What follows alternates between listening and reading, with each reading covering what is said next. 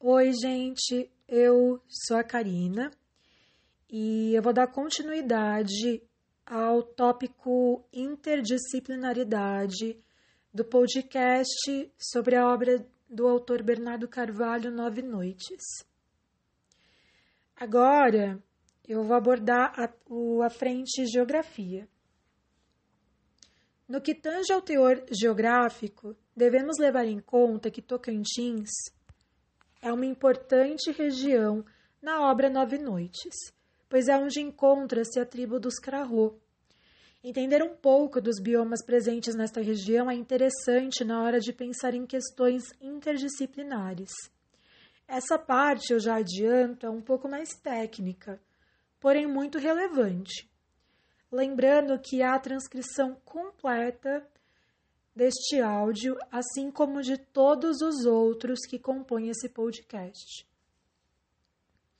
Embora pertença formalmente à região norte, o estado do Tocantins encontra-se na zona de transição geográfica entre o Cerrado e a floresta amazônica.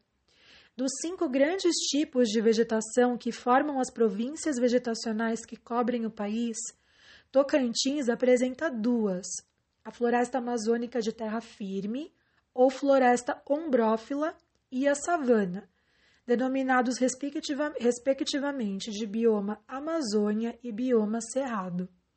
Além destas regiões, ocorrem as áreas de tensão ecológica ou de contato entre tipos de vegetação e as formações pioneiras. Estas últimas quase sempre correlacionadas com ambientes aquáticos sendo a região subdividida em dois domínios, o amazônico e o extra-amazônico. Segundo o mapa de biomas do Brasil e o mapa da vegetação do Brasil, publicados pelo IBGE em 2007, já está bem desatualizado esse dado, mas eu achei interessante colocar aqui pelo seguinte: o bioma Amazônia ocupa cerca de 9% do território do estado de Tocantins e o restante do território, 91%, é ocupado pelo bioma Cerrado. Então, o Cerrado ocupa predominantemente essa região do Tocantins.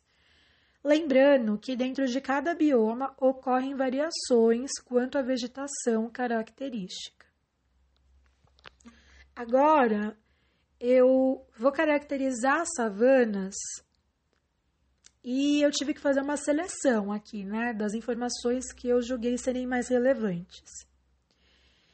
Então vamos lá. É o tipo de vegetação das regiões de clima tropical propriamente dito, ou seja, quentes, mas com uma estação seca bem demarcada caracterizada pela presença de uma vegetação herbácea recobrindo o solo, ou seja, gramíneas, mas junto a esse extrato herbáceo encontramos formações variadas, como arbustos e árvores. É legal lembrar do filme Rei Leão, daquelas árvores retorcidas lindíssimas. O que determina a variação dessas formas são os solos e a ação dos incêndios. É bem importante abordar esse assunto tendo em vista o cenário atual do nosso país, o que pode implicar em questões com esse tema, das queimadas, dos incêndios, enfim. Em geral, os solos são antigos, com poucos nutrientes e ácidos. No entanto, em regiões próximas a rios e córregos, a fertilidade é maior, propiciando o crescimento de matas. Algumas características de xeromorfismo adaptação ao clima seco, como caule fino e retorcido. Aí, Leão. Folhas pequenas e casca grossa são encontradas nessas plantas, mas em geral não se originam da falta de água e sim da falta de nutrientes no solo. O fogo nas savanas tem um papel especial. Ao mesmo tempo em que ele é prejudicial a várias espécies de plantas, principalmente as árvores, pode também estimular o crescimento de outras, principalmente das gramíneas. Dessa forma, em regiões onde existem mais queimadas, sejam elas naturais ou provocadas pela ação humana, as savanas tendem a ser mais parecidas com as pradarias. Já onde o fogo é mais raro, Essa formação vegetal acaba se desenvolvendo em matas parecidas com as florestas tropicais. É claro que essa variação também está ligada à fertilidade do solo e ao nível de umidade. As savanas são encontradas principalmente na África, mas também marcam presença na América do Sul, onde são chamadas de cerrados, e na Austrália. Por fim, a fauna é muito variada. Na África existem muitas espécies bastante conhecidas, como as girafas, os rinocerontes e os antílopes. Na Austrália predominam os cangurus, que totalizam mais de 50 espécies diferentes. Agora nós vamos para a floresta amazônica. Em se tratando deste bioma, eu optei por abordar, além do que já é mais conhecido sobre a floresta, características que podem ser utilizadas como pegadinhas, já que vão contra o senso comum. São coisas que a gente não imagina no primeiro momento. É a maior floresta equatorial do mundo. Isso, ok. Só que olha esse dado aqui: 78% dos solos de terra firme são ácidos e de baixa fertilidade natural. Esse dado é importante, pois não é algo que vem à mente quando pensamos na floresta amazônica. Geralmente tendemos a achar que o solo deste bioma é rico em nutrientes, quando na verdade é o contrário. A produção líquida de oxigênio, saldo positivo, é em média de 96 toneladas por ano, o que representa, olha, uma porcentagem bem baixa, 0,0000008% do total da atmosfera da Terra.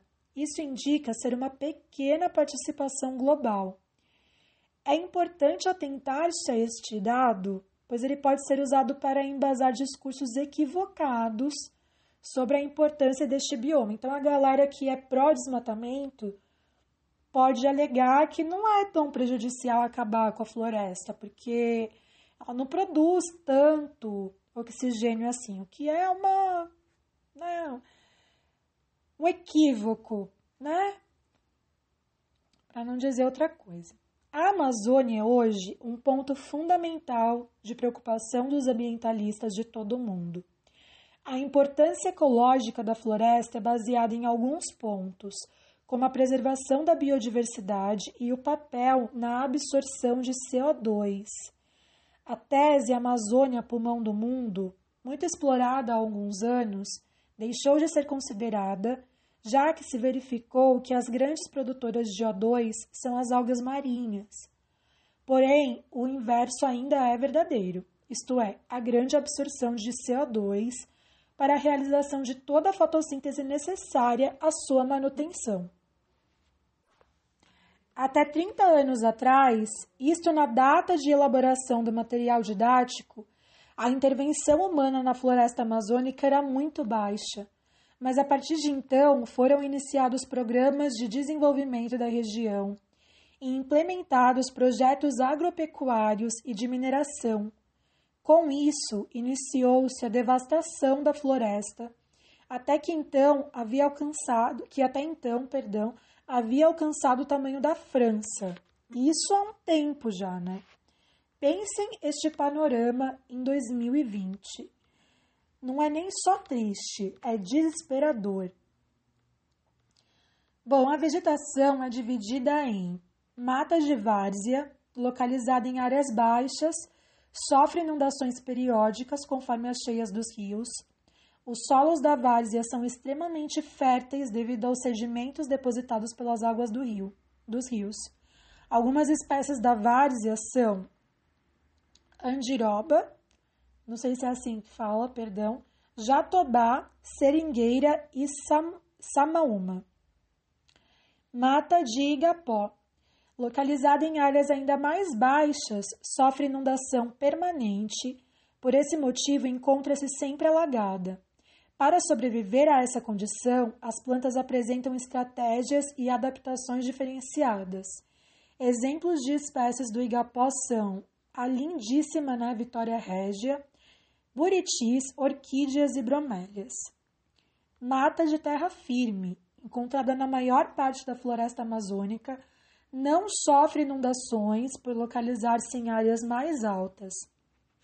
A vegetação, é encontrada, a vegetação encontrada é de maior porte, como a castanheira. No que diz respeito à fauna, a floresta amazônica abriga diversas espécies animais. Alguns animais encontrados são onças, sussuaranas, jaguatiricas, peixes-boi, pirarucus, jabutis, ariranhas, tucanos, araras, jiboias, sucuri. E agora, falando um pouco sobre as ameaças ambientais na floresta amazônica, muitos problemas ambientais afetam a floresta amazônica e os principais são desmatamento, queimada, que infelizmente tem sido uma crescente, né? Criação de pastos, disputa de terras, assentamentos humanos, caça e pesca ilegal. Em 1995 foi o ano em que ocorreu um grande desmatamento na floresta amazônica. No Brasil, o estado do Pará é o recordista em desmatamento na Amazônia. O desmatamento libera quantidade significativa de gases de efeito estufa.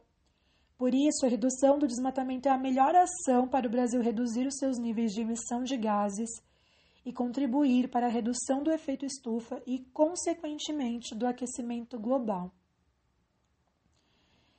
Falando um pouco sobre a Amazônia Legal, criada em 1953, a Amazônia Legal é uma área que abrange nove estados brasileiros Acre, Amapá, Pará, Amazonas, Rondônia, Roraima, Mato Grosso, Tocantins e Maranhão.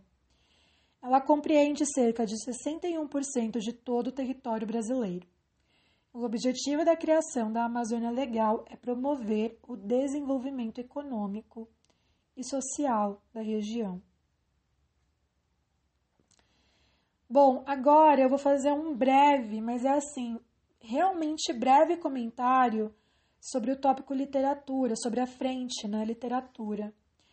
É, aqui eu não vou desenvolver nada, mas eu vou dar ideias para vocês, assim, alguns insights.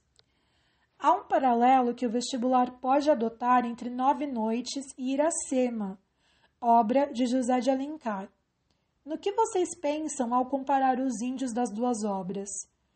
As discussões literárias acerca do livro Nove Noites são abordadas em dois tópicos deste podcast. Um que intitulado Diálogos entre Literatura, Questão Indígena e História, presentes em Nove Noites, de Bernardo Carvalho, que foi desenvolvido pela Natasha, e o outro é O Retrato do Índio, Romantismo versus Atualidade, da Natália Martim. Seria muito interessante pensar em obras nacionais que abordam a temática indígena. Alguns livros famosos são Macunaíma, de Mário de Andrade, Iracema, de José de Alencar, Nove Noites, de Bernardo Carvalho. Tentem criar paralelos entre as representações dos índios nessas obras e notem que em nenhuma delas temos o ponto de vista dos índios. Que é uma pena, né? Então eu me despeço por aqui. Peço desculpa pelos tropeços né, na hora de, de falar para vocês. E mais uma vez eu espero que esse conteúdo seja útil para vocês, tá bom? Boas provas e tchau, tchau.